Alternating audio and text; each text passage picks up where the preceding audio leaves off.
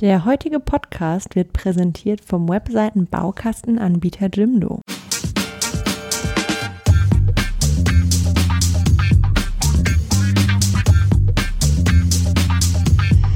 Filterblase, der T3N Pioneers Podcast. Herzlich willkommen zum T3N Filterblase Podcast. Mein Name ist Sebastian Moncé und heute bei mir zu Gast ist der Thorsten Pörschmann von Drescher und Sie. Grüß dich, Thorsten. Hallo Sebastian, moin.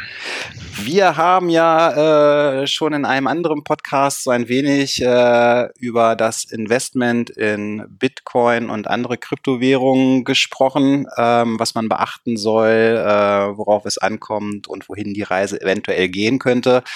Heute geht es um die nächste Eskalationsstufe, nämlich Initial Coin Offerings, ICOs. Ähm, magst du vielleicht einfach zum Einstieg äh, einmal erklären, was du unter einem ICO verstehst? Ja, ähm, ein ICO, Initial Coin Offering. Ähm, wer den andere, die andere Podcast-Folge gehört hat oder noch hört, weiß, dass ich aus der traditionellen Finanzindustrie stamme. Und ähm, in der traditionellen Finanzindustrie heißt sowas IPO, Initial Public Offering, also der Börsengang einer Firma äh, durch die Emission von Aktien. Mhm. Und Bereich äh, der Kryptowährungen ähm, ist ein Initial Coin Offering das Angebot eines einer neuen Kryptowährung, ähm, die mit einem äh, mit einer Geschichte verbunden wird, wo eben erstmalig äh, diese Coins äh, verkauft werden zu einem Emissionspreis oder ein Bieterverfahren, gibt da unterschiedliche Geschichte. Also die Geburt einer neuen virtuellen Währung, wenn wir so sagen wollen. So der erste Startschuss ist das ICO ähm, und dann äh, wird es ähm, an den Markt gebracht. Mhm. Gibt ja äh, ICOs nicht nur ähm, mit dem Fokus auf Währung. Ähm, generell spricht man ja ähm, von Tokens, die da ausgegeben werden, meistens von einem Startup, das äh, in der Regel auch irgendwie irgendwas mit der Blockchain als Technologie machen will.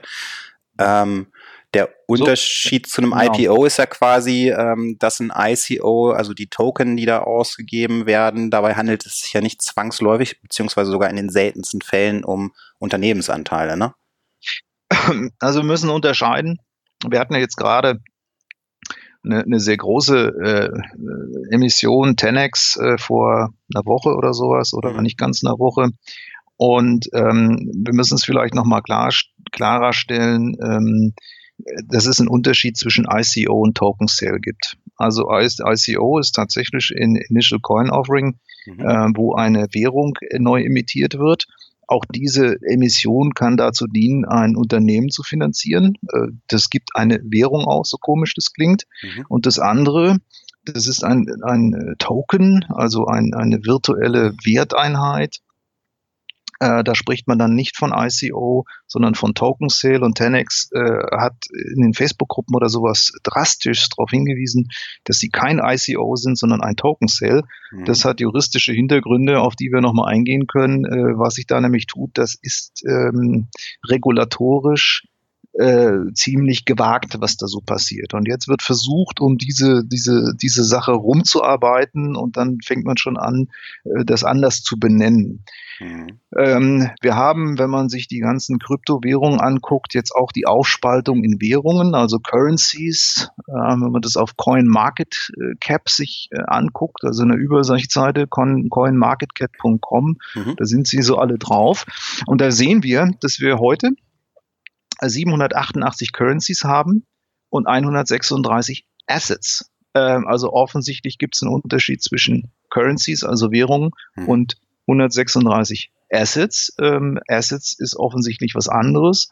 Und ähm, diese Assets sind eben äh, quasi virtuelle Token, die eine Beteiligung in irgendeiner Form an einem Unternehmen ähm, darstellen sollen, wenn eine Currency, eine Währung natürlich was anderes ist. Und hier kommt es jetzt zu Vermischung.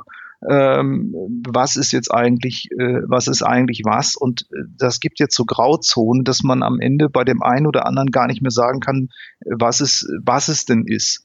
Aber wir haben heute das Thema ICOs. Das ist eine sage ich mal, moderne Form der Unternehmen Start-up-Finanzierung, wenn man mal so will. Ob man das dann jetzt ein Currency oder ein Token nennt, ähm, es gibt beide Formen. Das ist prinzipiell erstmal egal. Ähm, ja. Bevor wir äh, zu tief einsteigen, ähm, lass uns doch nochmal gucken, ähm, äh, was denn genau das, das Faszinierende an, an äh, so einem Token Sale oder einem ICO ist, weil also ich meine, ich kenne es äh, von mir, ich habe mich damit äh, die letzten Monate äh, durchaus immer mal wieder ähm, beschäftigt. In erster Linie natürlich, äh, um so ein bisschen zu verstehen, was da passiert und wie das passiert. Du hattest ja im anderen Podcast äh, schon mal darauf hingewiesen, dass äh, viel über Kryptowährungen geschrieben wird, ohne dass die Leute jemals einen Bitcoin oder einen Teil eines Bitcoins ähm, gekauft hätten. Mhm. Das ist so ein bisschen bei mir auch der, der Hintergrund. Ich bin mittlerweile mitgegangen, zum Beispiel ich glaube noch im vergangenen Jahr bei Chronobank. Ähm, dann hatte ich versucht, bei Status mitzugehen. Das mm. hat mhm. überhaupt nicht geklappt. Der war völlig mm. überlaufen, ähm, dieser mm. ICO. Ähm, 10x bin ich mitgegangen und jetzt mhm. jüngst ähm, EOS. Es ist ja diese, diese ICOs äh, laufen ja fast ausschließlich auf der Ethereum-Blockchain. Ähm, yeah. Und ich höre halt auch äh, immer mehr im, im Freundes- und Bekanntenkreis, äh, dass das äh, Leute anfangen, sich dafür zu interessieren, was natürlich auch damit zu tun hat, dass äh, diese Tokens, die man dann quasi äh, erwirbt, äh, irgendwann auch auf vielen Exchanges handelbar werden und äh, da auch teilweise dann wirklich mit einem ordentlichen Multiplier äh, handelbar werden. Ich denke, das wird wahrscheinlich für, für die meisten Menschen so dass das Interessante daran sein, oder was meinst ja, du? Ich meine, worum geht es sonst? Worum geht es bei der Neuemission äh, von der Aktie? Das ist die meisten, die eine Neuemission erwerben, äh, behalten die nicht zehn Jahre, sondern äh, erwarten, dass die beim Börsengang ähm, zu einem höheren Preis irgendwie gehandelt wird als das, was sie bezahlt haben, um einen Profit zu machen. Und dieses, dieser Mechanismus ist beim Token Sale wahrscheinlich Faktor 10. Ähm, dass man eben erwartet, dass man ein, ein, ein virtueller Token, äh, ein virtueller Token äh, oder eine Currency bei dem, beim Erstverkauf billiger bekommt, als es dann auf einer Börse anschließend gehandelt wird. Das ist der Sinn der ganzen Geschichte. Ähm, äh, es gibt natürlich noch eine andere Motivation, die bei dem einen oder anderen eine Rolle spielen äh, kann, dass man das dahinterliegende Geschäftsmodell spannend findet und möchte ja. einen irgendwie gearteten Anteil daran haben. Das möchte ich jetzt nicht abstreiten, dass es das auch gibt, aber ähm, wenn du nichts dagegen hast, würde ich hier an der Stelle einfach mal so den den Unterschied äh, zwischen einem IPO und einem ICO, also alte Welt Aktienemission und äh, Emission eines Tokens oder einer Währung, äh, was es da für Unterschiede gibt und, und warum da vielleicht ein bisschen Auge drauf zu werfen ist. Machen. Ja, das macht es äh, wahrscheinlich einfacher, so ein bisschen auch dieses, dieses Phänomen zu verstehen, gerne. Okay. Also bei einem IPO ähm, oder ich sag mal im Bereich der Aktienmärkte haben wir ja hochregulierte Märkte. Die waren schon immer hochreguliert und nach der Finanzkrise ist es natürlich noch extremer reguliert worden. Mhm. Und es gibt quasi keinen Pinselstrich, wenn ich eine Aktienemission mache, die nicht vorgeschrieben ist. Äh, es gibt, es ist alles vorgeschrieben. Wir haben natürlich als Grundlage das Aktiengesetz, aber äh, es muss ein Verkaufsprospekt erstellt werden und wehe dem in diesem Verkaufsprospekt steht irgendwo an irgendeiner Stelle irgendwas drin, was sich nicht anschließend äh, wirklich bewahrheitet oder belastbar ist. Äh, dann kann es dazu führen, dass Telekom-Aktionäre aus 1996 mal ihre, ihr Geld zurückfordern können, weil der Verkaufsprospekt fehlerhaft ist. Also das ist im IPO-Bereich eine ganz gefährliche Kiste. Der Verkaufsprospekt hat eine enorme, eine enorme rechtliche Relevanz und auch das Ganze, also Hauptversammlung, Abstimmungsverhalten etc., das hat eine hohe äh, rechtliche Relevanz. Insiderhandel, also ob ich selber äh, dort äh, Aktien kaufe oder verkaufe als Vorstand, muss ich melden. Es gibt Fristen, alles reguliert. Hm. Das macht es natürlich, und so eine Emission ist natürlich teuer. Ich brauche natürlich Rechtsanwälte und Wirtschaftsprüfer und sowas. So eine Börsenemission ist, ist äh, extrem teuer geworden. Ähm, das ist das, was an der Börse stattfindet. Und anschließend habe ich einen regulierten Handel, äh, dass der reguliert ist, hat man ja bei diesem Anschlag auf den BVB-Bus gesehen, äh, dass hier innerhalb von zwei Tagen jemand gemeldet hat, dass es eine, eine Insider-Auffälligkeit gegeben hat im Handel von Derivaten auf die BVB-Aktie. Mhm. Da kann man mal sehen, wie überwacht das Ganze ist, dass selbst ein Trader eine Meldung ans BaFin machen kann und sagt, ich habe hier eine Auffälligkeit bemerkt. Mhm. Also gibt also ja quasi dann nicht nur den, äh, den Investoren äh, auch eine gewisse Sicherheit, sondern ja, ja, eigentlich auch den emittierenden Unternehmen. Ne? Absolut. Also das ist hoch reguliert und ähm, bis zum bis zum Steuerabzug bei der Dividendenauszahlung und etc. ein Automatismus eingefahren. Ähm, da sind nur noch relativ wenige Lücken, äh, glaube ich. So, jetzt gehen wir mal im Bereich äh, der ICOs, der Initial Coin Offerings oder der Token Sales ähm, wenn ich eine gute Idee habe, und ich sage, ich mache ein Geschäftsmodell, ich mache ein Spezialtoken, äh, der browserorientiert irgendwas steuert oder macht oder tut und ähm, sage, da kann ich ein Geschäftsmodell entwickeln und das wird irgendwann mal 20, 50 oder 80 Millionen Leute interessieren und wir möchten jetzt die Company aufsetzen. Und ähm, ich habe ein Entwicklerteam und ich habe die Geschichte, aber mir fehlt das Geld. Jetzt habe ich die Möglichkeit, zu einem Venture Capital Fonds zu gehen. Der Venture Capital Fonds guckt sich das an und sagt, ja, finde ich plausibel. Mhm. Ähm, du kriegst jetzt mal zwei Millionen von mir, zwei Millionen Dollar. Dafür gibst du mir aber schon mal 50 Prozent der Gesellschaftsanteile. Äh, das kann ich jetzt machen oder nicht machen. In der Regel ähm, ist 50 Prozent an irgendwas besser als 50 Prozent an nichts. Also sind mal 50 Prozent äh, schon mal weg. So, und jetzt mache ich da vor mich hin und das ist auch alles plausibel und es läuft ganz gut. Und dann sind die zwei Millionen alle und dann sage ich, ich brauche eine Nachfinanzierung. Ähm, wir sind jetzt in Stage 2, das sieht so und so aus. Dann sagt der Venture Capital Fonds, prima. Es läuft alles im Rahmen unserer Erwartung. Du kriegst nochmal acht Millionen, dafür kriegen wir aber nochmal ein Drittel der Anteile. Mhm. Und das führt dann dazu, dass wenn das Ganze dann gut gegangen ist und das so irgendwann zu einem Börsengang kommt oder was, die Firmengründer noch, ich sag mal, fünf Prozent ihres Unternehmens besitzen und 95 Prozent sind bei Kapitalgebern. Ähm, was in Ordnung ist, weil diese fünf Prozent ja auch äh, Multimillionen äh, wert sein können bis dahin. Hm. Aber äh, es folgt eine Finanzierung in Schritten bei Venture Capital. Stage 1, Stage 2 und so weiter und so weiter. Und dann kommt noch mehr dazu. Und es dauert und es dauert, es dauert. Ähm, dann haben wir die andere Geschichte, wir machen sowas ähm, in der Crowd. Wir machen sowas auf Seedmatch oder, oder irgendwas und sammeln in der Crowd Geld ein und denen versprechen wir erstmal gar keine Firmenanteile, sondern eine Ausschüttung auf das, was sie uns da geben. Nur die, das, was ich über die Crowd einsammeln kann, ist ich sag mal, begrenzt. Ja, ist begrenzt. Das sind ein paar Millionen Euro. Ähm, aber ich muss mal von meiner Firma eigentlich relativ wenig abgeben. Ich gebe da weder meine AG-Anteile noch meine GmbH-Anteile aus, sondern ich gebe da Darlehen aus oder irgendwelche Eigenkapitalstrukturen. So, zweite Möglichkeit bringt, geht, aber auch mühsam. Und jetzt haben wir diesen boomenden Kryptomarkt und das haben einige als Finanzierungsform erkannt. Das ist schlicht und einfach für bestimmte Unternehmen, die im Startup ähm, im Startup-Bereich äh, sind oder auch schon darüber hinaus, haben also ein Geschäftsmodell, läuft auch irgendwie, aber um das nach oben zu skalieren, brauche ich jetzt Geld. Mhm. Und dann kann man relativ, ich will nicht sagen, dass es leicht ist, aber relativ unkompliziert sagen, ich mache hier eine virtuelle Emission von einer Währung, also einem ICO oder eines Token, und verspreche den Leuten, die mir das Ding abkaufen, dass es erstens irgendwo dann auf einer Exchange, also Börse gehandelt wird, dieser Anteil. Mhm. Und dass dieser Anteil möglicherweise Benefits beinhaltet. Ähm, ich gebe den nicht Teile meiner Firma, sondern ich gebe den möglicherweise Teile meines Umsatzes. Und sagt, jeder Token kriegt 0,5 Prozent des Umsatzes, was, mit, was wir mit dieser Firma äh, bekommen und dafür bekommt ihr nicht Geld, sondern neue Tokens oder irgendwas in Kryptowährung. Ähm, wenn man das in den alten Kapitalmarkt überträgt, ist das eine Genussscheinstruktur. Ich habe nichts zu sagen, ich habe kein Stimmrecht. Mhm. Ich gebe mein Geld hin. Dieser Token, den ich kriege, wird dann auch irgendwann gehandelt. Und ähm, ich bekomme eine Umsatzbeteiligung oder eine Ausschüttung auf meine Token oder eben nicht. Ja, gibt ja auch ähm, ganz, äh, ganz äh, unterschiedliche Benefits tatsächlich. Es gibt, gibt unterschiedliche Benefits. Jetzt kommen wir aber nochmal äh, zu dem Unterschied. Worin ist mir das denn versprochen? Wie, wie ist mir das versprochen? Bei einer Aktie und auch beim Genussschein, beim Börsengang Genussschein, ist es klar, wo das versprochen ist. Das ist im Verkaufsprospekt. Der ist juristisch belastbar.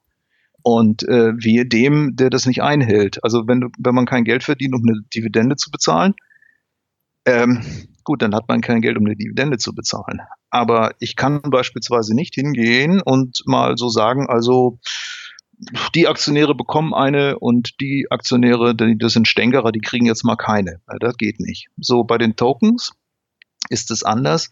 Ähm, wirst du auch gesehen haben, der Token Sale oder der ICO wird ja nicht gemacht auf der Grundlage eines Verkaufsprospektes sondern, wie heißt es dann? Der wird auf der Grundlage von einem White Paper gemacht, genau. Und ja. was aber, glaube ich, ganz wichtig auch ist oder ein wichtiger Aspekt ist, ist äh, zu erwähnen, äh, dass es dabei ja meistens auch, äh, oder dass, dass so, so, so eine Token-Ausgabe äh, auf einem Smart Contract äh, passiert. Ne? Also ja. müssen wir vielleicht ja. kurz erklären, Smart Contract ist quasi ein mehr oder weniger äh, sich selbst ausführender Bedingungskatalog auf der Blockchain. Das heißt, äh, wenn äh, Bedingung A eintritt, äh, dann äh, tritt dieser Smart Contract in Kraft, kann auch nicht mehr gestoppt werden. Und wenn der Smart Contract natürlich äh, so gestaltet ist, äh, dass da drin genau festgehalten äh, wird, für X Token äh, gibt es äh, X Umsatzanteil oder so, ähm, dann, dann kann da das, das ausgebende Unternehmen ja auch nicht sagen, äh, nö, das machen wir jetzt doch nicht. Also also äh, die Zuteilung von Token und alles, was ich über einen Small, Smart Contract äh, regle, das ersetzt das Vertrauen, was ich in Leute haben muss. Das, deswegen haben wir diese Blockchain und die Smart, äh, die Smart Contracts. Genau. Ähm, das, das Vertrauen ist dadurch ersetzt, dass das eben eine, eine virtuelle technische Lösung gibt, die auch nicht bestechlich ist an der Geschichte. Ja. Ähm, also an der Stelle sehe ich auch weniger äh, das Problem. Es lässt sich kontrollieren, wie viel Tokens emittiert werden. Also die könnten ja auch unbegrenzt neue Tokens produzieren. Ich kaufe welche und dann wird da hinten nachproduziert und der Wert von sowas ist dann irgendwann null, weil der Markt überschüttet wird mit gibt irgendwelchen. Es, gibt es ja tatsächlich auch, ne? Also es gibt ja bei den ja. ICOs sowohl Capped als ja. auch uncapped. Ne? Also bei capped ja. äh, wird halt vorher genau gesagt, ähm, wir geben in dem und dem Zeitraum so und so viel Token aus, danach ist Schluss. Und äh, es gibt natürlich auch ICOs, äh, die halt so viel einsammeln, wie sie können. Ne? Und um mal die Dimensionen äh, zu nennen, also viele, viele der größeren ICOs der vergangenen Wochen und Monate, sei es Banker, Status oder 10x, die haben ja wirklich binnen weniger Stunden, also 30, 40 und mehr Millionen Dollar eingesammelt. Ne? Ja, ich glaube, also das ist, ähm, wenn man sich in den Venture Capital äh, Feld so ein bisschen umguckt, äh, die Venture Capital Fonds, die mich interessieren, ähm, die, die haben, die schütteln natürlich mit dem Kopf und sagen, äh, das sind bei uns fünf oder sechs Finanzierungsrunden über Jahre. Genau. Und nach jedem dieser Finanzierungsrunden haben wir eine extra Due Diligence gemacht, ob wir es weiterfinanzieren. Ja. Und hier ähm, ähm, wird, also dann kommen Teams, Teams und gucken sich an, was habt ihr, wie ist das Marktpotenzial, macht es überhaupt Sinn, das weiterzuentwickeln? Und dann gibt es das neue Geld. Und hier werden auf dem Schlag 60 Millionen, äh, ich sag mal, Euro oder Dollar eingesammelt. Und ähm, das ist eine ganz völlige neue Form der Unternehmensfinanzierung, äh, dass ich auf einen Schlag, ohne dass ich Anteile an meinem, meinem Unternehmen eigentlich abgebe, Geld einsammle und dafür einen virtu muss man sich mal vorstellen, einen virtuellen Token ausgebe. Mhm. Das, ich will das jetzt nicht schlecht machen nach dem Motto, das taugt alles nicht. Ich will nur darauf hinweisen, was ein Tokenbesitzer eigentlich an, an, an Anspruch hat. Ähm, und auch für Risiken eingeht. Und auch für Risiken eingeht. Mhm. Also wer Lust hat, kann ja den Unterschied mal äh, googeln. Gib mal Wertpapierverkaufsprospekt bei Google ein und gib mal White Paper bei Google ein und guck dann mal, wo der Unterschied ist. White Paper wird das hat keine rechtliche Verbindlichkeit. Also das ist zwar alles ganz nett und das ist auch alles ganz plausibel. Und wenn man das tatsächlich googelt, sieht man, dass ein White Paper heute äh, in, in allen meisten Fällen zu Marketingzwecken eingesetzt ja. wird. Ein Wertpapierverkaufsprospekt ist alles, nur kein Marketinginstrument. Das Ding ist eine juristische Oberkatastrophe, wenn man 280 Seiten da mal versucht zu lesen. Das äh, ist völlig spaßfrei. Während ich habe mir den, das White Paper von Tenex angeguckt, schöne Bilder, Platinum-Kreditkarten für Leute, die große Zeichnungssummen machen. Und also das ist so was richtig Elegantes, selbst wenn man es als PDF hat, wo man sagt, ja, das ist eingängig, ähm, aber es ist eben, es hat keine rechtliche Relevanz. Das ist ja tatsächlich auch das, was viele, viele Kritiker an, an äh, dieser neuen ja. äh, Investmentform monieren, dass halt wirklich gesagt wird, äh, dass da also ein Großteil der Mühen äh, erstmal aufs Marketing geht. Ne? Und wenn ja. man sich wirklich, äh, wie du schon sagst, entweder die White Paper oder auch teilweise die, die Webseiten ähm, dieser ausgebenden, Token ausgebenden Unternehmen ansieht, äh, da macht das viel her. Ne? Ähm, ja. Da werden wir aber sicherlich äh, auch noch ein bisschen später drauf kommen, wenn es um die Frage geht, äh, worauf man genau achten sollte, wenn man denn wirklich an einem ICO oder einem Token Sale teilnehmen will. Also äh, ich möchte eins noch, Entschuldigung, wo ist denn bei einem solchen Token Sale der Gerichtsstand? Also wenn ich eine Börsenemission in Deutschland mache und mir stinkt irgendwas, dass die Telekom-Aktie gefallen ist, äh, den, den Gerichtsstand, der ist festgelegt. Da weiß ich, wo ich hingehen muss. Das heißt nicht, dass ich da gewinne, aber ich weiß, wo ich hingehen muss. Oh. Wo ist bitte, wo ist bitte bei einem Token Sale der Gerichtsstand? Hm. Ja, ist halt komplett bin, äh, unreguliert, wie du schon angemerkt ja, hast. Ja, also ne? äh, auf, auf gut Deutsch, äh, ich kann es vergessen. Ja? Hm. Ähm, ich müsste erstmal ein Gericht finden, was sich für zuständig erklärt und, und dem erklären, was ein Token Sale ist. Hm. Also das ist wirklich eine, eine ziemlich äh, abgespacede äh, Geschichte, die hier im unregulierten Rahmen passiert und trotzdem ähm, ist, ist man jetzt zum Teil von dem Begriff ICO, Initial Coin Offering, weg, weil man gemerkt hat, dass die Regulatoren im Kapitalmarktbereich sind auf die Sache aufmerksam geworden. Ich meine, man kann auch nicht 130 Millionen oder 60 Millionen an, wir sprechen ja nicht über, über an, an einem Tag einsammeln, sondern ähm, wenn man sich die Token Sales anguckt äh, und sieht, wie die Leute reagiert haben, die nicht bedient wurden, die in der ersten Minute ihre Ethereums abgeschickt haben und dann quasi außersehen, die, diese, diese Sachen sind ja innerhalb von einer Minute oder fünf Minuten ausplatziert gewesen. Ja, absolut. Vor allem äh, gibt es ja mittlerweile auch wirklich viele ICOs, äh, die dann Presale machen. Ne? Und ein Großteil der erhältlichen Tokens äh, kommen gar nicht mehr praktisch ins öffentliche Angebot, sondern sind dann ja. sowieso schon weg, wenn, ja. wenn der Token Sale ja. überhaupt startet. Wir unterbrechen kurz für einen Hinweis zu unserem heutigen Sponsor. Mit Jimdo kannst du dir eine eigene Website erstellen und das ganz ohne großes Technik-Know-how. Gerade für die Selbstständigen unter euch, die alles alleine organisieren müssen, ist das Angebot interessant. Dank der vielen tollen Designvorlagen ist deine Jimdo-Website mit wenig Aufwand und ohne große Programmierkenntnisse schnell einsatzbereit und kann befüllt werden. Jimdo-Webseiten sind responsive und haben professionelle SEO-Funktionen an Bord, die ihr für ein gutes Ranking bei Google und Co. benötigt. Und wenn du unterwegs bist, kannst du sie auch über die Jimdo-App per Smartphone erstellen und bearbeiten. Jimdo-Websites sind grundsätzlich kostenlos, aber es gibt noch viele spannende Extras in den Bezahlversionen. Als Filterblase-Hörer erhältst du bis zum 31. August 2017 20% Rabatt auf das erste Jahr Jimdo Pro oder Jimdo Business unter www.jimdo.de slash Filterblase mit dem Code Filterblase. Klingt alles erstmal sehr kritisch. Äh, ja als, als äh, Berater im Finanzsektor würdest du generell äh, an der Teilnahme äh, an, an einem ICO oder einem Token Sale abraten? Nö, nicht unbedingt. Ich muss, muss sehen, mit welchem Geld und welcher Motivation ich das mache. Okay. Ähm, ich, ähm, also kommen wir mal, aber das ist eine gute Frage als Berater. Ich meine, die Finanzindustrie, aus der ich komme, sieht diese ganze Geschichte, über die wir uns jetzt unterhalten, super kritisch. Warum tut sie das? Ja, sie verdient nichts dran. Hm. Ich meine, das ist ja eine, eine Motivation, das Ganze für schlecht zu halten, ist, wenn ich nichts dran verdienen kann. Was würde ich dran verdienen, wenn ich jetzt einem eine Kryptowährung empfehle, was ich nicht tue, oder ein ICO empfehle, was ich auch nicht tue. Aber was hätte ich denn davon? Wenn ich, ein, wenn ich einen Fonds empfehle und sage, kauf den mal, äh, da, das geht dann um Provisionszahlungen und irgendwas.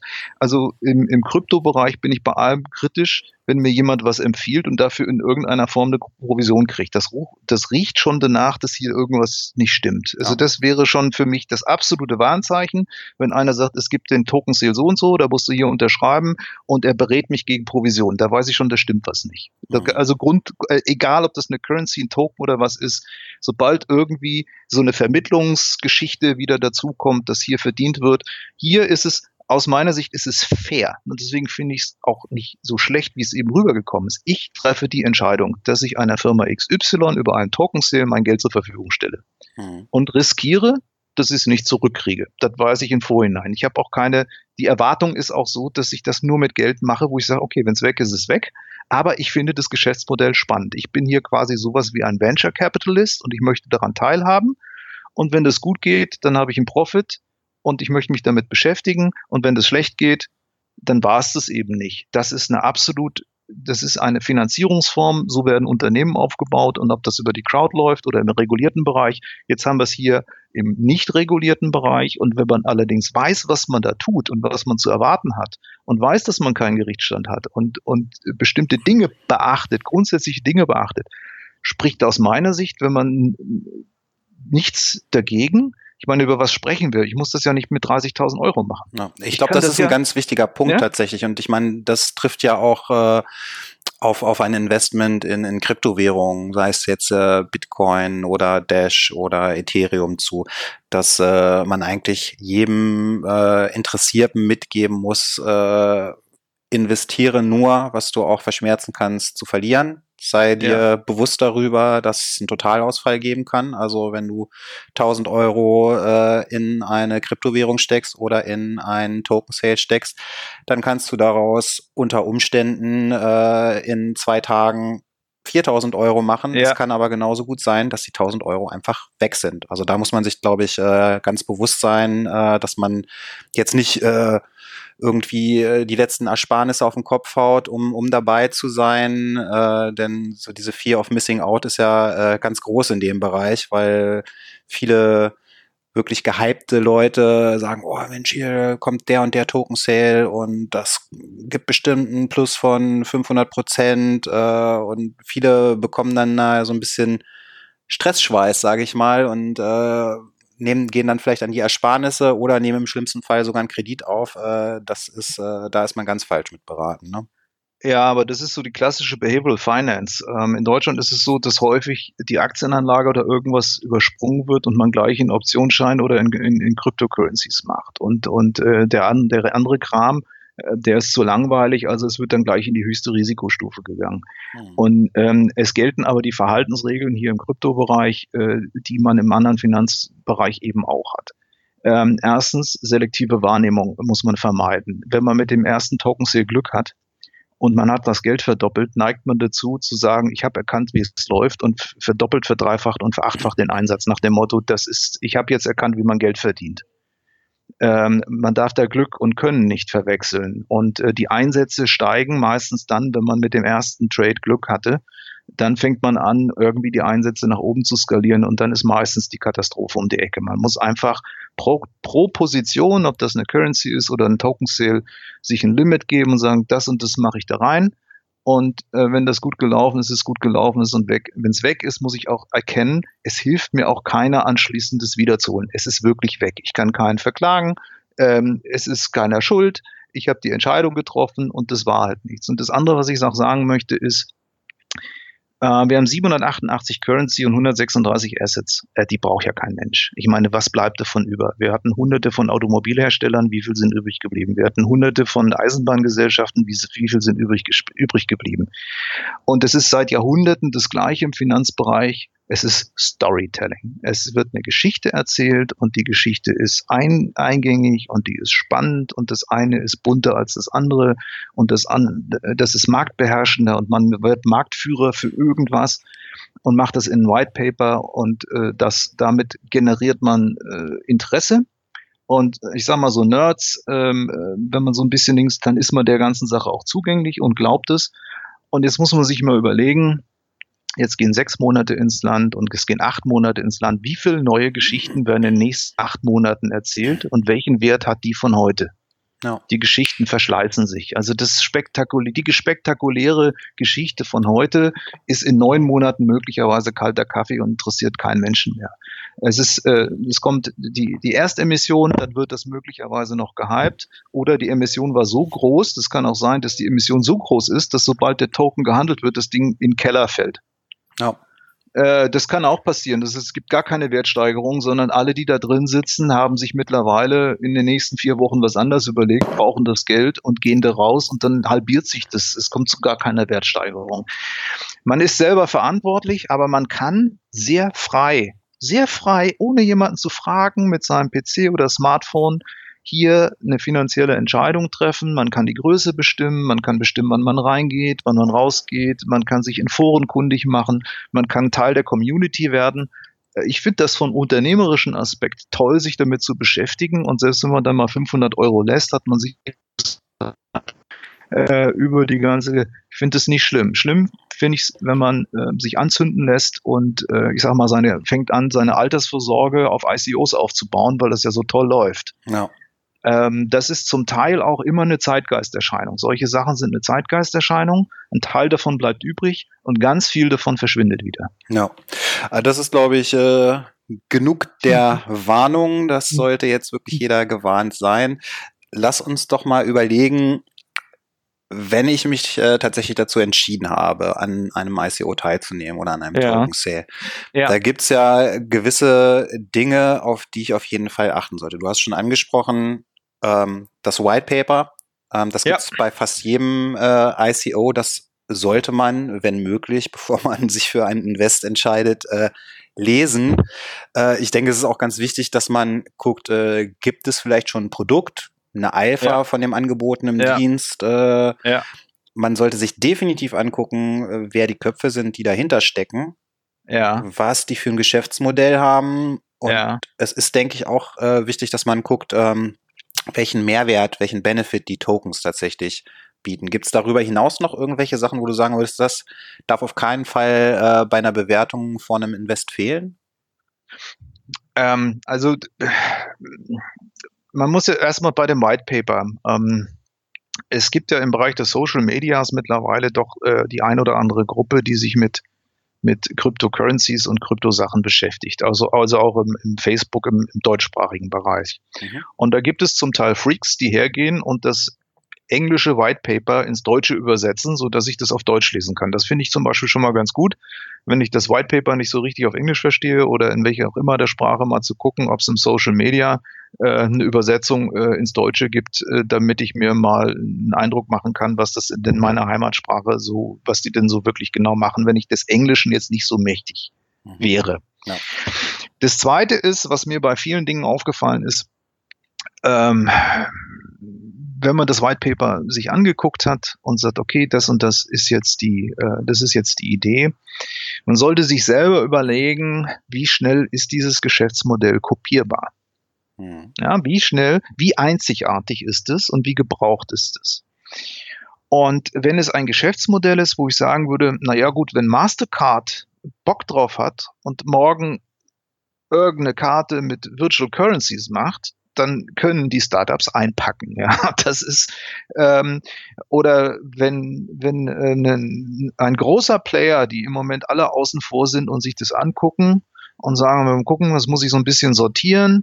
Und wenn sich das sortiert hat und der Markt groß genug ist, dann steigen wir dann ein. Wenn ich dann einen Token Sale gemacht hat von einem Geschäftsmodell, was einfach innerhalb von zwei Tagen an die Wand gedrückt wird, weil es keine Relevanz mehr hat, weil ein Großer das macht, also wie einzigartig ist das Geschäftsmodell? Dann, wie groß ist das Team dahinter? Es gibt Token Sales, da, da gibt es dann drei Entwickler, die in, in Berlin in irgendeinem Büro sitzen und irgendwas machen und äh, an der Weltherrschaft arbeiten, sage ich mal. Mhm. Ähm, wenn jetzt eine Bank kommt ähm, und sagt, äh, Cryptocurrency-Entwickler ähm, können wir im Moment extrem gut gebrauchen, die kriegen hier ein Jahresgehalt von 180.000, ist der Entwickler von dem Schreibtisch von dem Startup mal weg.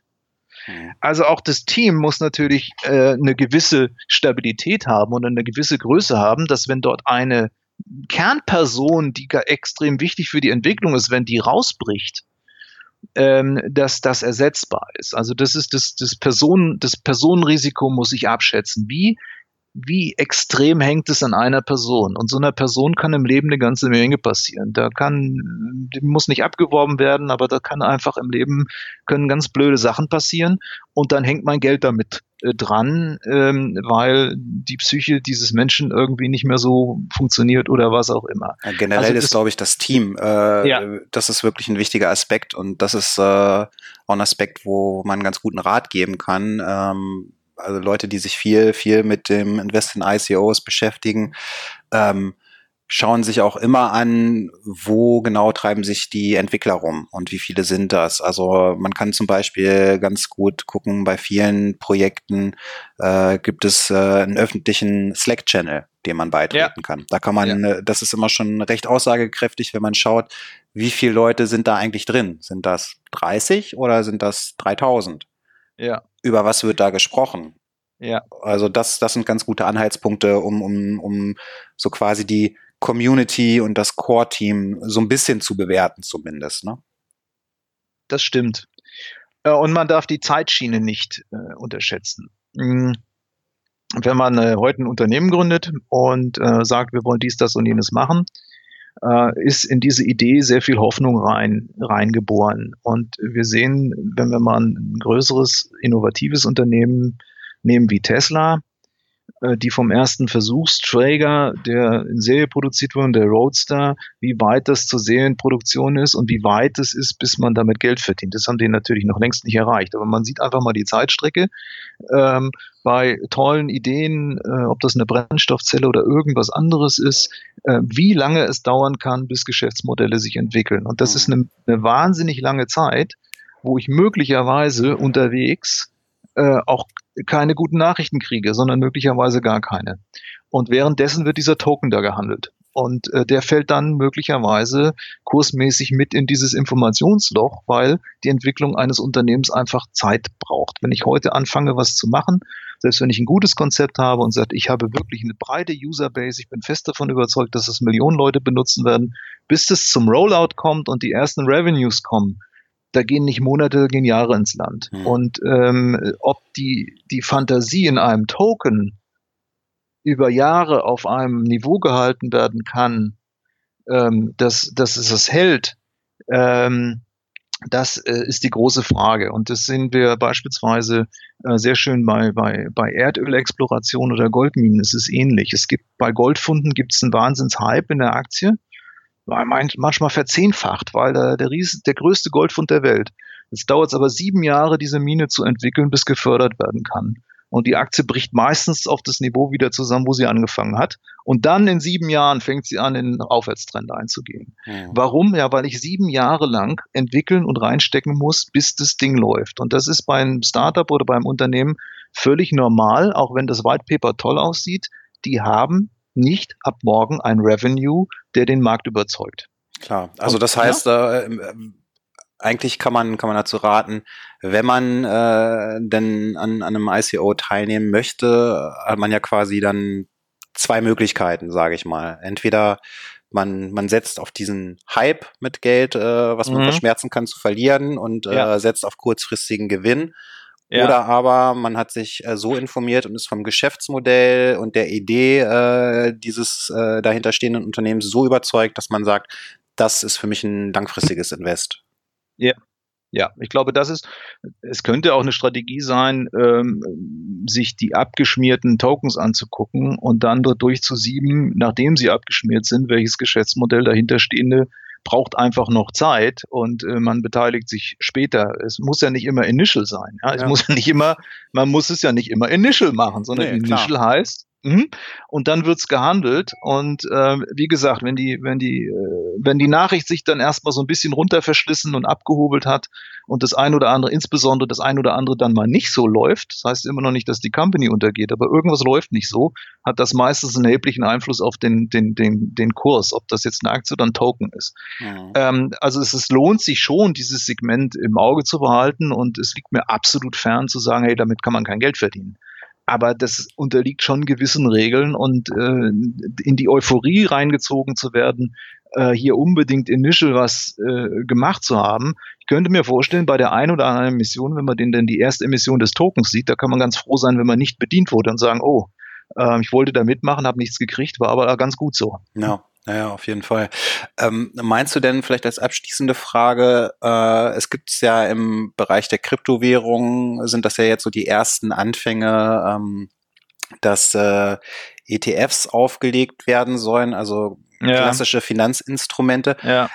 Siehst du da überhaupt irgendeine Möglichkeit, dass das im Bereich ICOs irgendwann möglich sein wird oder kann das eigentlich gar nicht sein, weil, weil das im Endeffekt noch viel weniger regulierbar ist als, als äh, Kryptowährung? Also wir haben es bei dem anderen Podcast ja nicht geschafft, das Thema ETFs anzusch anzuschneiden, aber zu dem ganzen Thema Kryptowährung und ETFs möchte ich mal ein kleines Statement abgeben. Ähm, das wird von der Krypto-Gemeinde als positiv gesehen, dass die, dass die, wenn so ein, so ein ETF auf, auf äh, Bitcoin oder Ethereum oder irgendwas oder möglicherweise äh, irgendein ETF auf einen ICO-Index oder irgendwas äh, rauskäme und die Finanzindustrie mit ihrem normalen bekannten Instrumenten jetzt das Geld in die Kryptowährung reinspielt, spült. Das ist ja die große Hoffnung, dass jetzt dann mhm. jeder Asset Manager dann auch noch mitmacht ähm, als der, der Winkelfoss ETF nicht genehmigt wurde von der, von der SEC, habe ich hier auf unserem firmeninternen Verteiler eine Message geschrieben über Telegram, sagt Gott sei Dank. Hm. Gott sei Dank. Und zwar, ähm, wir, wer hier mit Kryptowährungen handelt, ähm, der hat ein Long-Only-Investment. Die meisten haben ein Long-Only-Investment. Die Möglichkeiten, leer zu verkaufen im Kryptobereich. Die gibt es zwar, aber die kann man im Moment vergessen. Also ich kann eine, ein Token oder ein ICO oder was, das kann ich kaufen oder ich kann es auch bleiben lassen. Das sind die beiden Geschichten. Das ist eine sogenannte Long-Only-Strategie. Ich kann es machen oder ich kann es lassen. Mhm. Das ändert sich total, wenn ETFs kommen. Total. Denn ein ETF kann man leer verkaufen. Und wenn der ETF auf Bitcoin basiert, dann kann eine große Investmentbank über den ETF den Markt shorten, als gäbe es keinen Morgen. Die hm, drücken. Ich glaube, du musst da einmal bitte? vielleicht für einen Großteil ja. der Hörer äh, ja. einmal die Begriffe Leerverkauf ja. und Short erklären. Ja, mache ich. Entschuldigung, das, das, ist bei diesen Finanztypen so, eigentlich hasse ich das, dass die dann in ihren Slang verfallen und dann da einfach mal so weitermachen und so ein bisschen Bullshit-Bingo spielen. Äh, die, ähm, was man ja machen kann, ist, man kann eine Aktie kaufen oder man kann es lassen und man kann eine Währung kaufen oder man kann es lassen. Mhm. Äh, das ist aber nur eine Seite der Medaille. Man kann es auch umgekehrt machen. Man kann sich das Finanzinstrument äh, leihen und man kann es leer verkaufen. Das heißt, ich setze auf fallende Kurse. Ich leihe mir bei, ich sag mal, Bitcoin bei 2000, leihe ich mir genügend Bitcoins, verkaufe die bei 2000 und warte drauf, dass das auf 1000 fällt. Und wenn ich genügend Marktmacht habe, kann ich durch meine eigenen Leerverkäufe den Kurs beeinflussen, insbesondere bei diesen engen Märkten. Ich meine, das ist für die Finanzindustrie, die internationale Finanzindustrie, ist die Marktkapitalisierung aller Währungen, das ist hier keine Größe. also ein gefundenes Fressen quasi. Also ich würde jetzt sagen, mit meinen Kenntnissen und sagen, äh, wenn man hier ein wenig Vermögen besitzt, dass man hier die ein oder andere Sache mit einer relativ übersichtlichen Marktkapitalisierung und das Ding shortet, bis es zusammenbricht. Ich habe es mit vielen neuen Marktteilnehmern zu tun, die können mit Kursstürzen nicht, die kennen nichts von Risikomanagement, die hoffen, dass das dann wieder kommt und das gibt eine wasserfallartige Struktur nach unten und wenn es nur tief genug ist, dann decke ich meine Position zurück. Und das geht im Kryptomarkt im Moment nicht. Deswegen haben wir auch zum Teil diese Exzesse. Es gibt die Gegenseite, es kann da keiner gegenhalten. Beim ETF kann ich das. Ich kann den ETF mir leihen und den ETF leer verkaufen und damit auch das, was in den ETF drin ist, also ein Bitcoin, Ethereum oder ein ICO-Index oder was auch immer. Mhm. Also man sollte von der Finanzindustrie nicht erwarten, dass es nur positive Auswirkungen hat ja, es kann Leverage geben, das heißt, es wird dann möglicherweise mit Hebel gearbeitet, also mit Fremdkapitalhebel, allerdings auch in beide Richtungen. Ja. Das kann man nach oben schießen mit, mit einem Hebel von 1 zu 10, mit einem Hebelzertifikat oder mit irgendwas. Aber man kann den Markt, was man im Moment überhaupt nicht kann, man kann ihn von oben nach unten spielen und man guckt sich was aus und tritt es kaputt. Man tritt es wirklich kaputt, nicht weil es schlecht ist, sondern weil es anfällig erscheint und man shortet das Ganze. Und das wäre ein Schock für viele, die ich sag mal, den Kryptomarkt jetzt seit acht Jahren so, da geht's halt rauf und runter. Aber da ist noch keine große Investmentbank oder ein Konsortium gekommen seit und jetzt knüpfen wir uns den Bitcoin mal vor und lancieren dann gleichzeitig noch in, in, in großen Medien, dass das Ding quasi einen Wert von null hat. Mhm. Ja, äh, und dann bricht Panik aus, weil diese Artikel sind dann auch wirklich fundiert und dann steht drin, warum das null ist und warum der Regulator das und das macht.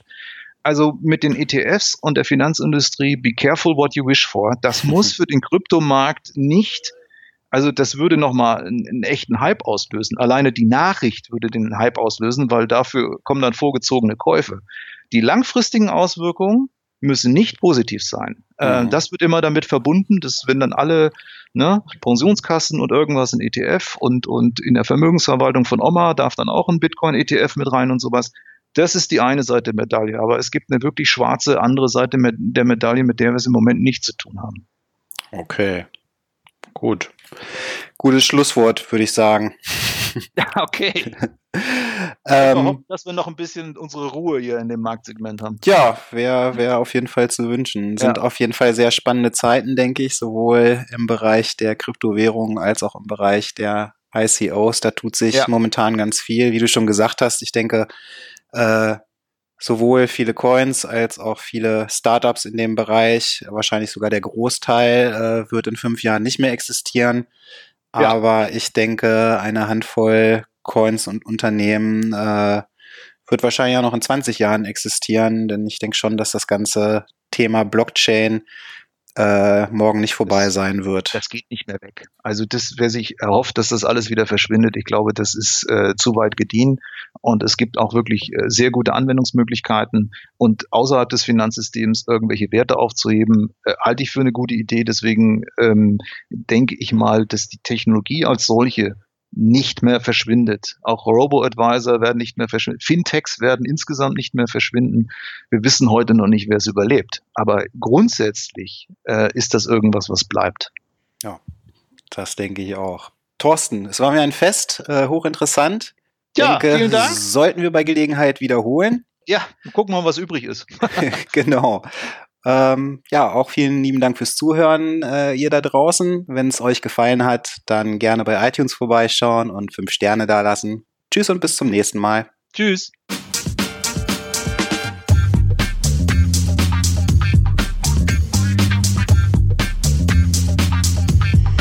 Filterblase, der T3N Pioneers Podcast.